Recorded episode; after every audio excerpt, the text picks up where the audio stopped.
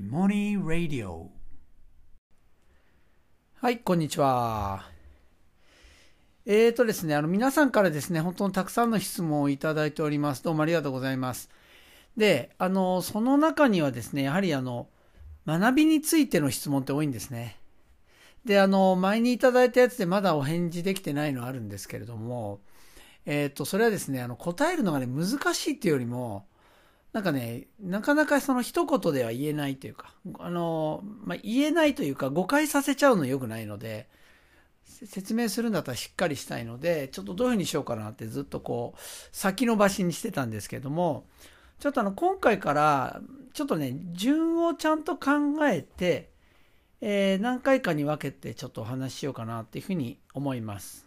で、あの、今回はですね、何についてお話しするかというと、あの、学びとは何かっていうことですね。はい、お話ししようと思います。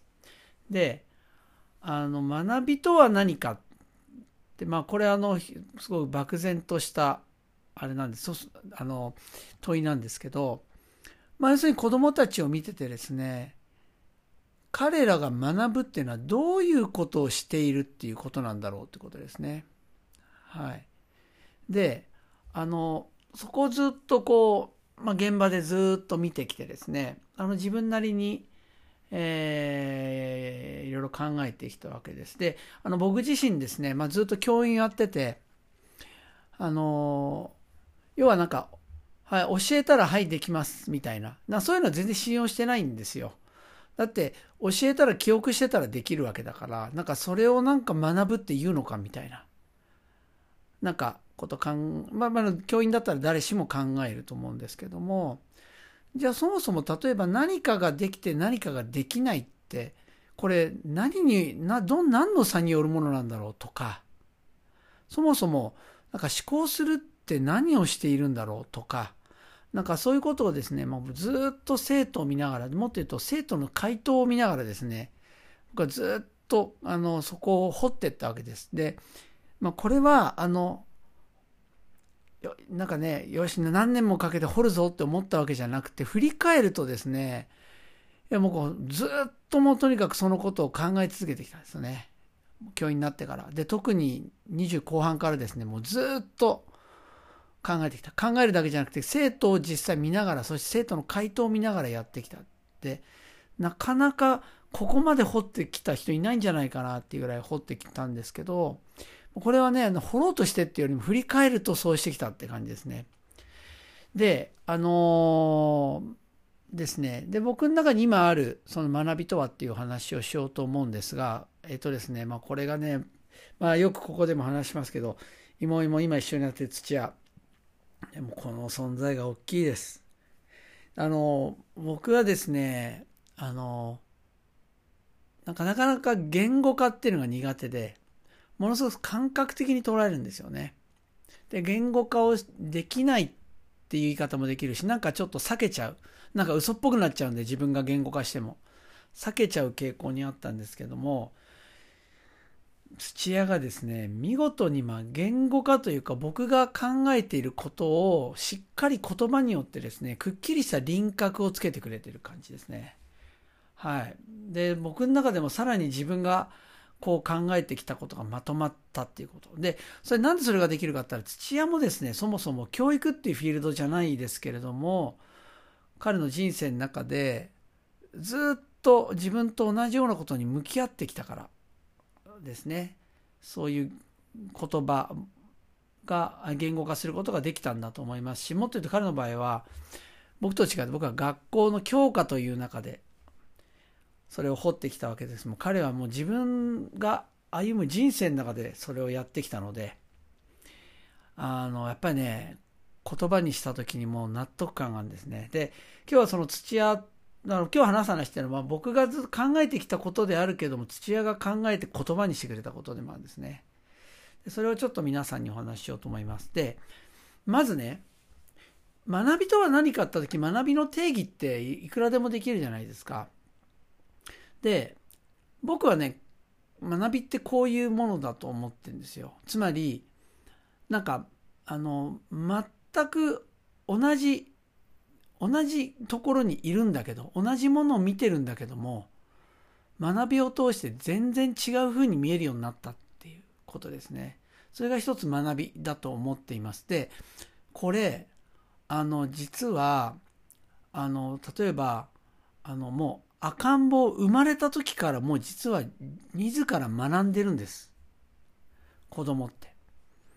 で、あの、何かっていうとですね、例えば、あの、赤ちゃん、ね、寝返りも打てなかった赤ちゃんが何かで寝返りしますね。はい。その瞬間に絶対世界変わってんですよ。はい。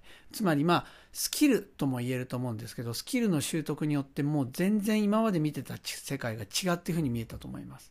そして、ハイハイするようになる。今度移動するようになるんですね。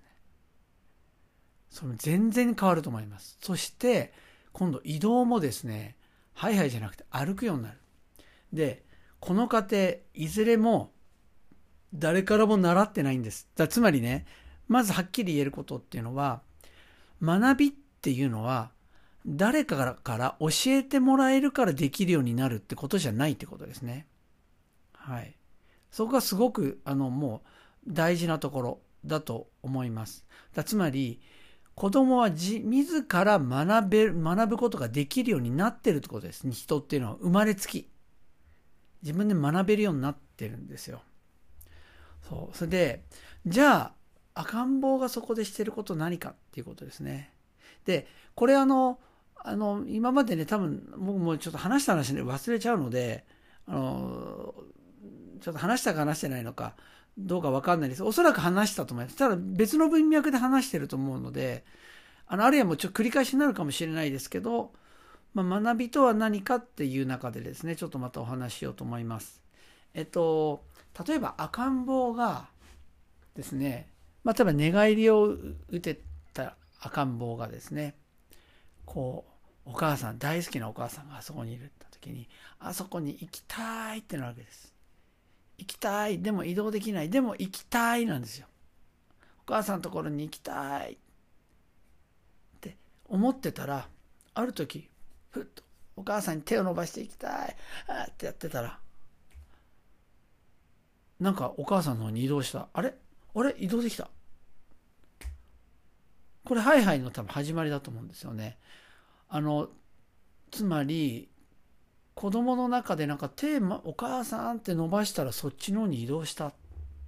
あれ？手をお母さんの方に出したら移動するのかもしれない。そっち行けるのかもしれない。で、あとでここでね、皆さん考えていただきたい。これ、みんな思考するって言葉で思考するって思うじゃないですか。これね、絶対違います。これはね、断言できます。これはあの僕ずっと見てきて、で、よく教育の現場っていうのは言葉で人は考えるって言いますけど、それ絶対違います。あの、これね、中学生でも違う。高校生でも違いますね。基本的に子供って、なんか言語、言語っていうのは、なんか例えば自分の中で、なんていうのかな。じっくり例えば、あの、目の前にこう自分の考えたことを置いて、これ本当大丈夫かなって考えるときは言葉っていうのは役に立つんですけど、基本的にものを考えてる時っていうのは言葉で考えてないです。これはもうはっきり言えます。これははっきり言えますね。言葉っていうよりも、なんていうのかな。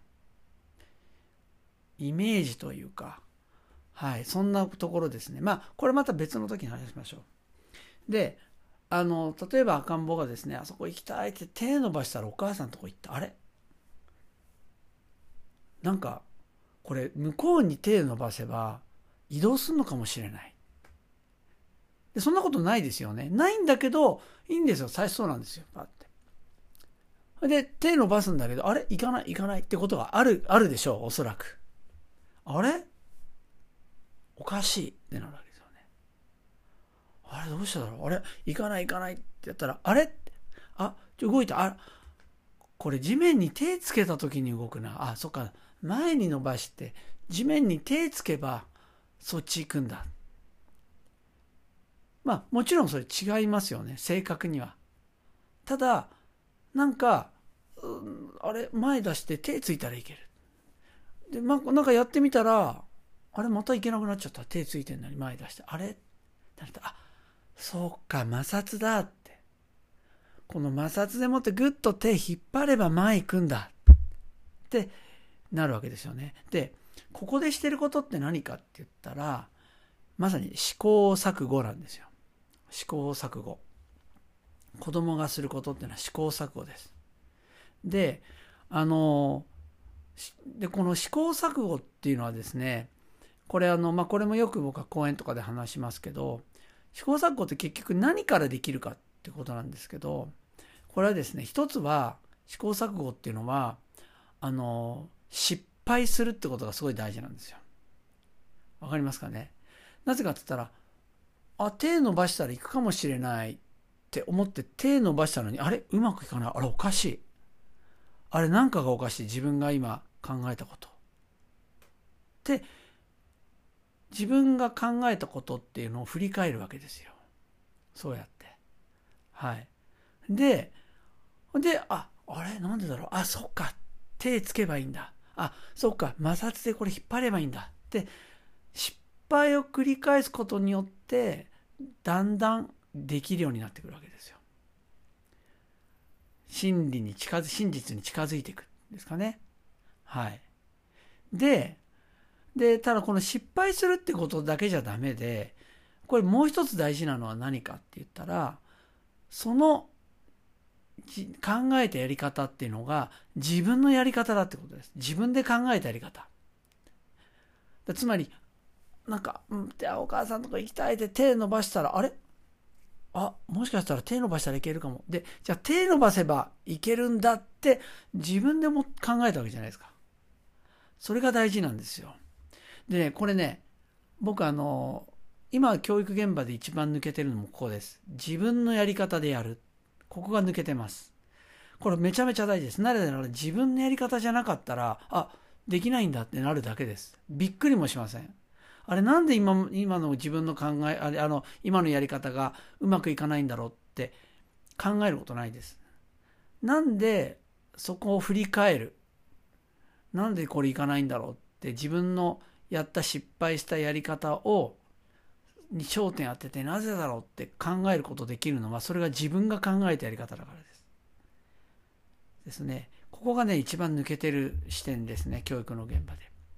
でおそらくね僕ね赤ん坊もこれ実験しちゃいけないですけど赤ん坊もおそらくですねこれあのやり方をですね自由にやらせないで試行錯誤にまさに手出す。手出して、はい、前出しなさい。はい、しなさい。って言ってたらおそらくね、できるようにならないと思います。つまり試行錯誤に手出したらね、試行錯誤しなくなるんですよ。おそらく歩けない。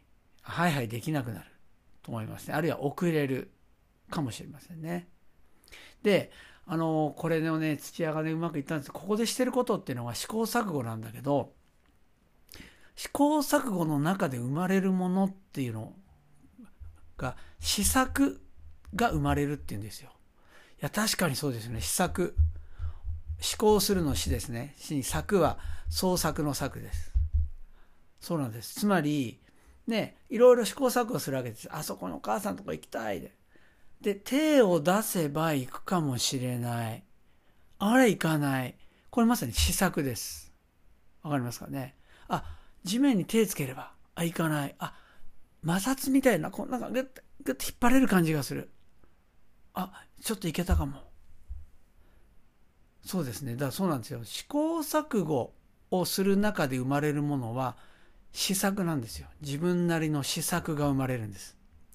で、試作を通して実はいろんなものを身につけてるんですよね。わかりますかね？例えば、もちろん、例えばそこには、えー、あれですね、推測する。きっとこうなるんじゃないか。あまあ、あるいは論理的な考え方っていうのも実はそこの施策の中で自然に生まれる部分かもしれないし、ね。あと、そもそも例えば赤ん坊のハイハイで言うと、摩擦っていうものをもう五感を通して体感するわけですよ。その施策をしながら。つまり、摩擦っていうのを体感したことがないのに摩擦って定義されたものを学んでも摩擦って何か分かんないじゃないですか。でも先に知ってるから摩擦ってやるときに、はっ、わかるんですよ。ね。例えば、例えばもっとね、物理でもっと先学ぶときには、ね、摩擦っていうのは重さが大きければ大きいほど強くなる。で、これも、ね、式習ったからできるんじゃなくて、それを体、ね、もう体得してるから、感覚的にもその感覚っていうものを身についてるからスッと式が入るっていうことですよね。そうなんですよ。だからつまり試行錯誤をしている間ってもうたくさんの試作をしてるんです。このトライアンドエラーの中で。で、その施策ってほとんど正解か不正解かで言うと間違いですよね。たくさん間違えた施策っていうのをして、もういろんなところバタバタもう突き当たってあっちでもないこっちでもないってやってる。でも、それを通していろんなものを身につけてる。つまり、学びって学ぼうとせずしてたくさん身についてるんですよ。いろんなものが。いろんなものがね。で、あの、基礎ってよく言うじゃないですか、学びの基礎。で、この学びの基礎っていうのをですね、みんなドリルとかって考えますけど、これ全然違います。これドリルたくさんやっても全然ベースは身につきません。つまりベースっていうのは、まずそれを目的として勉強してないってことが大事ですね。はい。つまり学ぼうとせ、学ぼうとして学んでる時点でもう、そういうものってのは身につかないです。はいまあ、つまり、自分が、なぜかったら、失敗して失敗して失敗して失敗。目的はお母さんのとこ行くってことなんですよ。その中で失敗して失敗して失敗している中で、ベースになるものってのは身についていくわけですよ。学びの土台っていうものですね。土台を身につけるためにショートカットしよう。いや、そんなものはもうすぐ消えてしまいますね。はい。だから、基礎って、よくあの、こっちがたくさんトレーニングさせるって思いますけど、トレーニングさせればさせるほど、これもうなんかもう取り返しつかないことになると思いますね。つまりもうなんか試作自体もできなくなる。ってことですね。だからこれ基礎っていうのはですね、これ非常にこれ慎重に考えなきゃいけない。何かを例えば、まあ何かのスキルの習得を、例えばこの、この子たちにですね、その場を与えたいって言った時に、一生懸命教える。教えることでダメになるってことは、大いにあり得ると思います。大事なのは自分なりのそこで試作させることです。わかりましたね？試作する。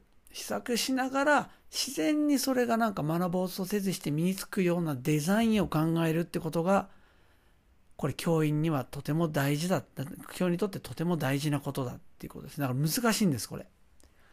ですね。はい。でこの試行錯誤をしながら試作をする。ですね。はい。これその試作ってことはすごく分かりやすいんですねなんか僕はぼやっと考えるとか、自分のやり方でやるとか、自分の考え方で考えるとかって言い方でしたけども、それつまりそれって何かって言ったら試作ってことです。自分なりの試作をするってことです。人から言われた時点でもう探るになりません。作業になります。そうじゃなくて探るなんです。もういい言葉ですね。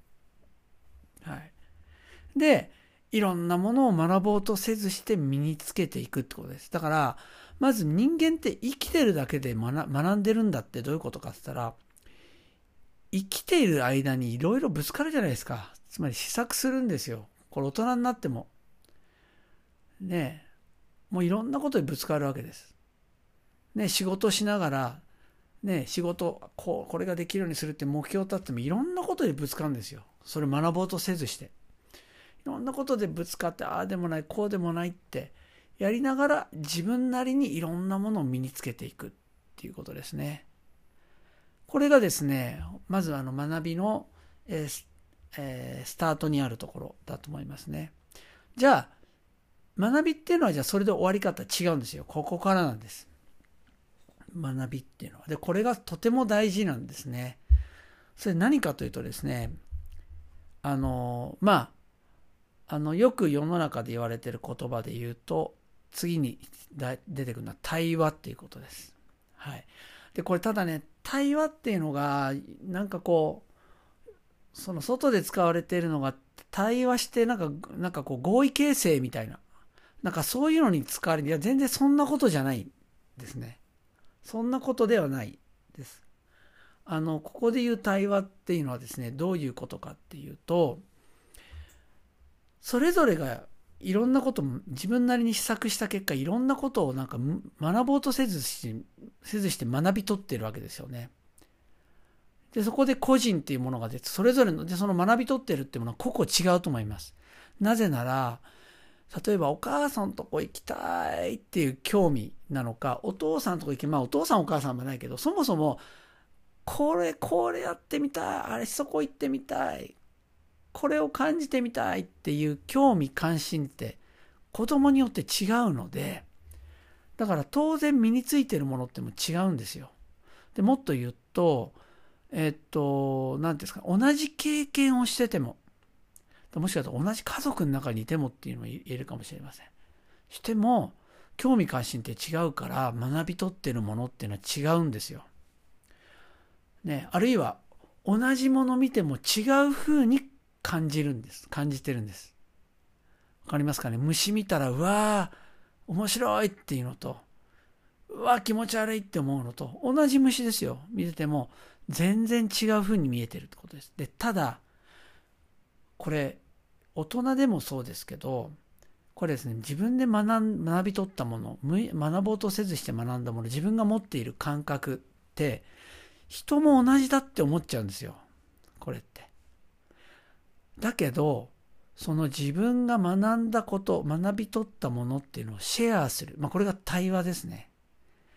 対話することによって、あ、これ全然違う風に同じものなのに違う風に見えてんだ。っていうことに気づくわけです。つまりどういうことかって言ったら自分が今目の前に見ているものは、例えばこの、こいつはダメなんだ、こういうことをしちゃダメなんだ、いけないやつなんだって思っていたことは現実じゃなくて、別の視点から見たら、あ、こいつ大好きって視点になるんだってことです。つまり目の前に見てるのはあくまでも自分の視点から見たらそう見えてるんであって、違う視点から見たら違う風に見えるんだっていうことを学んでいくわけですね。この対話っていうのはとても大事なんです。で、これが授業でめちゃめちゃやれない、やりにくいんですね。これが。まず一つ合意形成とか言ってたらもう絶対やりません。これは。あの、そういう、そういう対話は成立しませんね。はい。要するに、合意。何か必ず最終的に合意できるところを見つけなきゃいけないってとこですね。で、そのためにやるっていうのとはまた違います。そういう対話があってもいいと思うんですけども、学びっていうのはそうじゃないと思いますね。君がそういうふうに、そういうことを前提にしてればそう感じるってことね。なるほどっていうことですね。はい。理解はできないかも、共感はできないかもしれないですね。対話で行き着くのは共感とまでいかないかもしれないです。あ歩んできた人生も違うので。だけど、あ、そういうことねってこと、受け入れるってことです。それができるってことですね。で、その結果、何をするかっていうと、自分っていうのが見えてくるわけです。そこで初めて。自分で試作しただけだった時っていうのは、自分とは何かなんていうものっていうのは見えないわけです。てか意識しないで済むんですけど、でも、それが他の人ってこう見るんだっていうことですね。それを、それでいわゆる対話をする。人の学んだことを共有するですね。共有することで自分っていうのが見えてくるわけです。そうですよね。で、その結果、例えば、あ、自分は、あ、この自分、ね、この自分で、が自分なんだって。まあ、選択するっていうのと違うか。ね、あるいは、こういう自分じゃ嫌だって思うかもしれません。はい。で、で、その結果、どこに行くかって言ったら、まあ、哲学ですね。自分なりに、自分はこう思うってことです。はい。で、僕はこの哲学するっていうことが結局、いもいも、いもいもの、いもいもで今学び、いろんな教室やってますけど、で、今度フリースクールもやりますけど、まあ、ゴールというか、僕はその学びっていうのはそもそも子供たちって自分でできる。自学自習、これが学びの本質だと思ってます。で、もうちょっときちんと言うと、独学ですね。学びっていうのは自分でできるんだってことです。じゃあ、それをどこまで寄り添ってあげればいいかって言ったら、結局自分で哲学する。ですね。試行錯誤しながら、もうたくさんの施策をする。そして学ぼうせずしていろんなものを身につける。ですね。で、その身につけたものを自然に彼らと一緒に子供たちが一緒に今度遊ぶってことを通して、あれ？人って違うんだ。あ、石投げって、あ、その、そういう視点で見たことなかった。いろんな共有をするわけです。対話ですね。まあ、あと対話はその、あれですね、視点っていうだけじゃなくて、実は他の人の、例えば発想ですね。他の人が考えたことっていうのが実は自分にとっての問いかけになり、で、問いかけをされたから自分がやっとそれに答えることができたっていうようなこともあり得ます。で、誰かがまた答えたことに対してそれがある人の問いかけになっていて、で、その問いかけによってその人は自分なりの答えを出せたみたいな。まさに問いかけと自分なりの答えを出すっていうのがそこで対話を通してぐるぐる回るってこともあり得ますね。はい。で、えー、その対話をし、そして自分なりに自分はこれをやってみたい。自分はこういう世界、こういう世界っていうのを自分は、あの、こういう世界を作っていくためのサポートをしたい。力になりたい。って考えたり、いろいろするってことですね。あのまあこれが学び学び子どもたちが学びでどういうことをしているかっていうことだと自分は思っています。はい、あそれでですねあのあと対話っていうことで言うとまだありますね対話、ね、一つはその、ね、同じものを見ても、ね、違う視点で見れたら全然違うものに見える。違う視点で見たら全然違うものに見えるってことを知るってこと。そして他の人の考えたことっていうのが実は自分に対しての問いかけになっていて。ね自分で問い問いをですね問いを立てることができなかったから考えることできなかったけど、ね、他の人の言葉でそれが自分にとって問いになったから考えることができるようになって新たな考え方っていうのが新たな自分なりのこう思うってものが生み出される施策ができるってことですねそういうようなことにもなるでもう一つはですねまあこれはあの視点っていうのに近いんですけれども、これあの前にも話した、もうここの時期、もう異空間に放り出されるってことがめちゃめちゃ大事だと思います。つまり、自分がこれ絶対だって思っていたもの、絶対だ、真実だと思っていたものが、もう全く通用しないとこですね。全く通用しない文化、空間に放り出されるとこです。つまり完全自分の中で今まで学んできたことがもう完全崩れる状態ですね。否定されるみたいな場所ですね。こういうとこにいると、もうそもそも、いわゆるそもそも今まで自分が考えてきたころって何なんだろうって。全然違う時ったら全く逆に見えんだってことですね。こういう経験っていうのは、いわゆる対話的な学びって意味で、ものすごく意味があると思いますね。あの本当に小さい頃のこの体験っていうのはめちゃめちゃ大きいと思います。本当にその子のパーソナリティっていうものをですね、え作ってく上で大きな役割を果たすと思いますね。だから、あの、あれなんですよ。あの、本当教科書通りに丁寧に丁寧に学ぶってことが、あの、いい学びにつながるなんてことは全然ないってことです。はい。で、誰一人として同じ学びはないってことですね。はい。それで、そしていいと思います。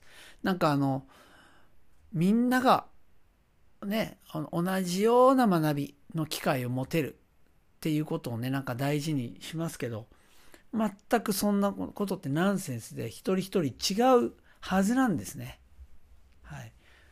それが、その子の人生だし、人生の縁なんで、はい。だからまあ自分の学びっていうのは人生の縁縁を通してこう自分の学びがあるとも言えるかもしれませんね。はい。あのまあ学びっていうものが何かっていうのをですね、まあ、僕なりに考えるとこういうふうになってるでこれね今話しながらね、もういろんな、こう、後から付け加えたりみたいなのが、いろいろ出てきて、僕の中でもまだまとまってないなって。まとまってないっていうのは、あの、例えば授業するときとか、いちいちまとめたりしてしてないんで、考えてないんですよ。言語化してることって本当一部なんで、いろんなことを考えてるわけです。はい。だから、ある意味、まあ、感覚的にやれ、やってるとも言えるんですよね。何を大事にしようなんて考えてないので、こうやって後からポロポロ自分が、あこういうことも意識してるなってことが出てくるんですけれども、大枠言うとですね、試行錯誤。で、その中に、もう、むす、ね、もう、無限の試作の結果、いろんなものが学ぼうとせずして身についている。そしてその身についたものを持って、一人一人が個人としてですね、いろんな人と出会って対話をする。つまり混ざるということですね。いろんなものをシェアすることでですね、自分を知ることができるようになるってことです。で、その結果、自分なりの生き方、考え方、思想、信念、信条っていうものがですね、育まれる。それが哲学するってことですね。こういうふうにな流れ。これが学びだと思ってています。で、芋芋っていうのはそれをすごく大事にしてるんですね。で、まさに、この、これを大事にするってことはどういうことかっつったら、まさにその子の持っているもの、その子が人生の縁の中で学ぼうとせずして学び取ってきたものですね。もうそれをなんかいい悪いじゃなくて、それをもうそのまま価値とするってことですね。面白がる。いいね。面白いね。愛しいねって思う。それが我々教員の役割、大人の役割だと。ね、子供をこういうふうにする、ああいうふうにするとか、目的を子供側に置くんじゃなくて、子供の人生を背負って身につけてきたものですね。今もうすでにある、そこにあるもの、子供が持っているものを良しとする、価値とするってことですね。それが我々の役割だというふうに思っています。はい。ちょっとね、あの、まず何回かに分けてって言った割にはもう、最初のこの学びとはっていうところがめちゃめちゃ長いですが、はい。まあ、こんな感じです。はい。それでは。